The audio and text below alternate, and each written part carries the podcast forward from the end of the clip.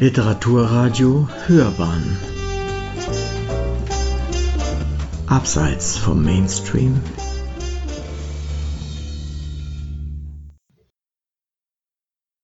Kinder der Erde. Sizilien. Lukas Traum von Renate Zaverey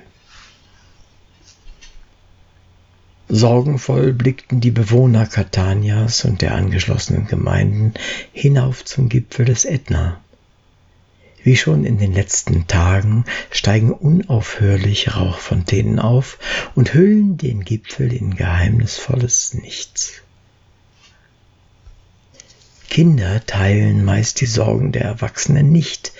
Für sie ist das Hier und Jetzt maßgeblich im speziellen Fall geprägt von der Sorge, ob das Essen heute reichen wird. Ein kleiner Junge, nennen wir ihn Luca, läuft durch die engen Gassen der Stadt Tassi Bonaciosi. Diese liegt 16 Kilometer nördlich von Catania am südlichen Hang des Ätnas und beherbergt rund dreieinhalbtausend Einwohner. Es mag schon sein, dass die Stadt für Touristen, die hier Sehenswürdigkeiten besichtigen wollen, reich wirkt.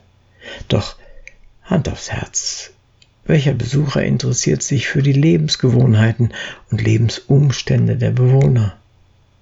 Zudem bietet Aci Bonaccorsi außer der Chiesa della Consolazione, einer Kirche aus dem 12. Jahrhundert, und einigen weiteren Kirchenbauwerken nicht wirklich eine große Auswahl an zu fotografieren. Luca hat Hunger. Seine Mama hat außer für ihn noch für drei weitere Kinder zu sorgen. Mama ist nicht reich. Weder hat sie eine höhere Schulbildung, noch darf sie auf Unterstützung durch den Kindesvater rechnen. Warum und wieso das so ist, hat sie ihren Kindern nie gesagt. Es ist auch nicht wesentlich, denn die Kinder sind glücklich. Sie werden von ihrer Mama mit Liebe und Zeit überhäuft. Doch von Liebe und Zeit kann man nichts abbeißen, keinen Hunger stillen. Und die Arbeit in dem landwirtschaftlichen Betrieb bringt keine Reichtümer. Der schwarzgelockte Junge von nicht ganz sechs Jahren ist auf der Suche nach etwas Essbarem. Er hat schon mitbekommen, dass diese Menschen mit den Fotoapparaten um den Hals zu gerne mit zu großen Augen beispielsweise Pizza zum Mitnehmen kaufen, dann aber große Teile davon achtlos in den Müll werfen. Für Luca ist es wie Geburtstag und Weihnachten zusammen, als er heute den Karton mit einer halben Salami-Pizza entdeckt. Seine großen schwarzen Augen glühen vor Freude, als er den Schatz aus dem übervollen Müllcontainer holt. Ob die Pizza wirklich noch warm vom Backen ist oder weil die Sonne unbarmherzig vom Himmel brennt, ist ihm gleich. Mit dem Karton unter dem Arm läuft er schnurstracks nach Hause. Dachtet ihr, Luca ist alleine, was er gefunden hat? Ha, da liegt ihr falsch. Er weiß, dass seine zwei älteren Brüder und die jüngere Schwester ebenso Hunger haben wie er selbst. Doch Antonio und auch Flavio sitzen in der Grundschule und Antonella ist noch zu klein, um alleine Streifzüge durch die Gassen zu machen. Mama, ho trovato pizza, verkündet Luca fröhlich seinen Fund, als er den Vorhang, der anstelle einer Tür den Eingang zu ihrer kleinen Wohnung verdeckt, zur Seite schiebt. Antonella krabbelt wieselflink aus der Küche ihrem Bruder entgegen. Ihre Augen sind ebenso dunkel und ebenso groß wie die Lukas. Sie hebt ihre Ärmchen dem Ankommenden entgegen, will hochgehoben werden. Lächelnd nimmt Lukas Mama dem Sohn den Karton aus den Händen, streicht mit einer Hand über seine dichten Locken und murmelt To say un Angelo Luca. Fast engelsgleich ist auch das Lächeln, das der Kleine nun seiner Schwester schenkt, als er sie in die Höhe hebt und liebevoll auf die Wangen küsst. Wenig später sitzen die drei dann bei Tisch und lassen sich den belegten Teigfladen schmecken. Aber wollen wir nicht auch Antonio und Flavio etwas aufheben, meint Luca? Ist nur, mein Schatz, beruhigt die Mutter. Die zwei bekommen heute in der Schule etwas. Irgendein hoher Beamter aus Palermo kommt, um etwas zu besichtigen, und weil die Verantwortlichen des Kulla sich von ihrer besten Seite zeigen möchten, erhalten die Kinder heute Mittag Pasta. Trotzdem danke, dass du an deine beiden Brüder denkst. Erfreut nickt Luca und steckt sich genüsslich das nächste Stück Pizza in den Mund. Für ihn ist die Welt heute in Ordnung. Erst in der Nacht, als er eigentlich schlafen soll, holen ihn Träume ein. Täglich wiederkehrend sieht er den Hain mit üppig blühenden Zitronen- und Orangenbäumen. Am Horizont erhebt sich der Vulkan, doch es scheint, als wäre er Luca wohlgesonnen. Lediglich feine Rauchspiralen kräuseln sich über dem Gipfel. Irgendwo zwischen den Bäumchen wandelt eine Frau. Sie sieht Mama sehr ähnlich, nur eben älter als sie jetzt ist. Zum ersten Mal sieht Luca sich auch selbst. Ein junger Mann mit dichtem schwarzen Haar, das Gesicht sonnengebräunt und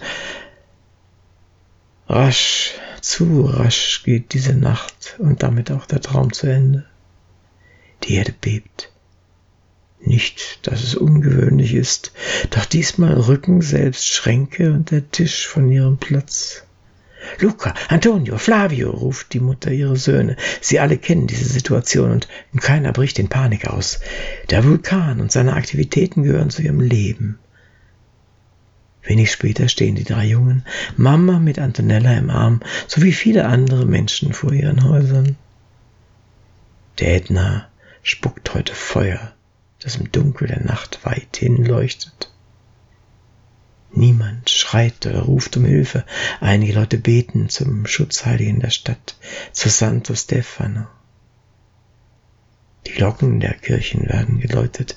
Sie sollen das Unheil abwenden.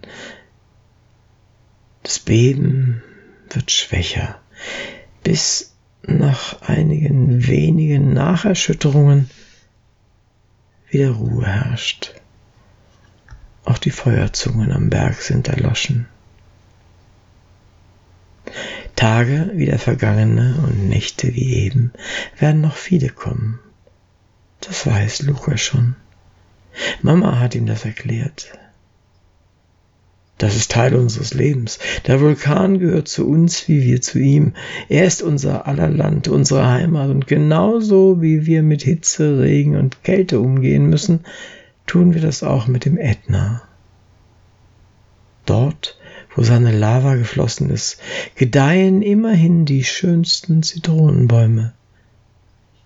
Es ist ein Geben und Nehmen, ein ewiger Kreislauf. Mit großen Augen hat Luca dieser Rede gelauscht.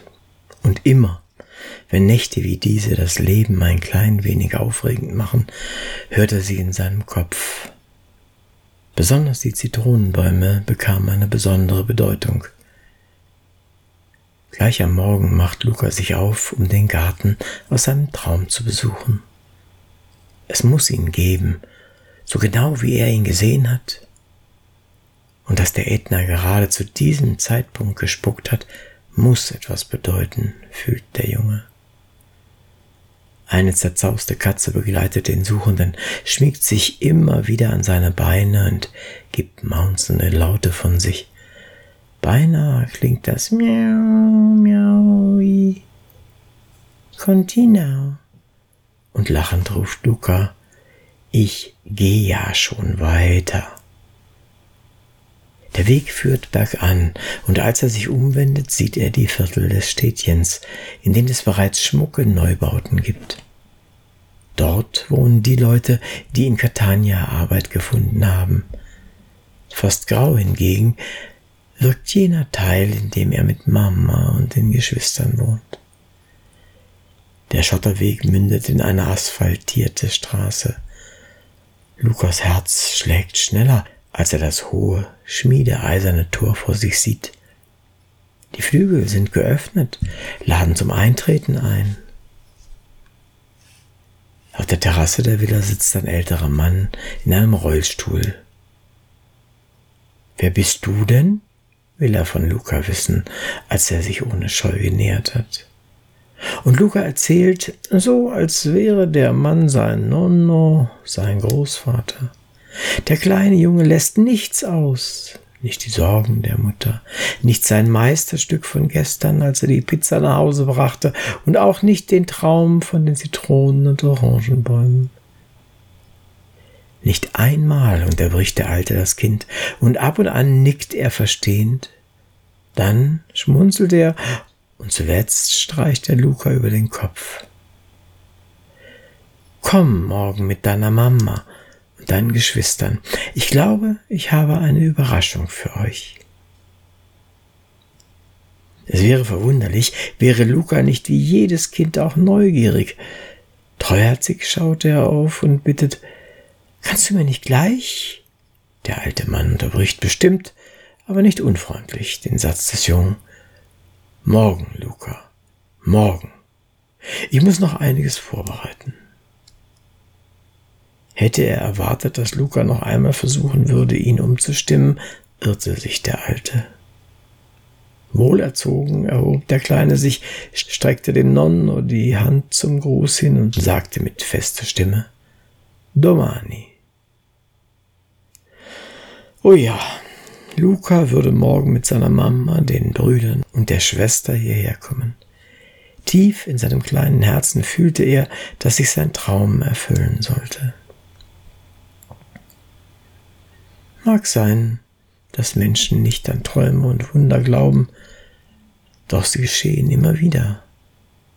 Man muss nur zulassen, dass das Gute immer wieder das weniger Gute, dass das Gute immer über das weniger Gute Oberhand behält.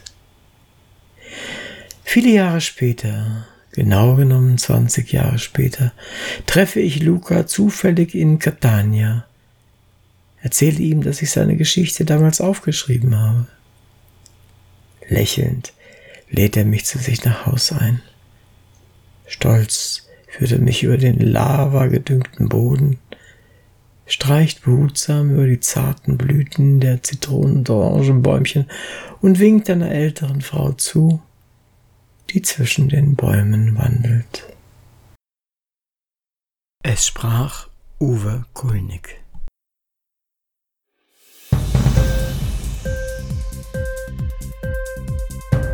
Dir die Sendung gefallen? Literatur pur, ja, das sind wir. Natürlich auch als Podcast. Hier kannst du unsere Podcasts hören.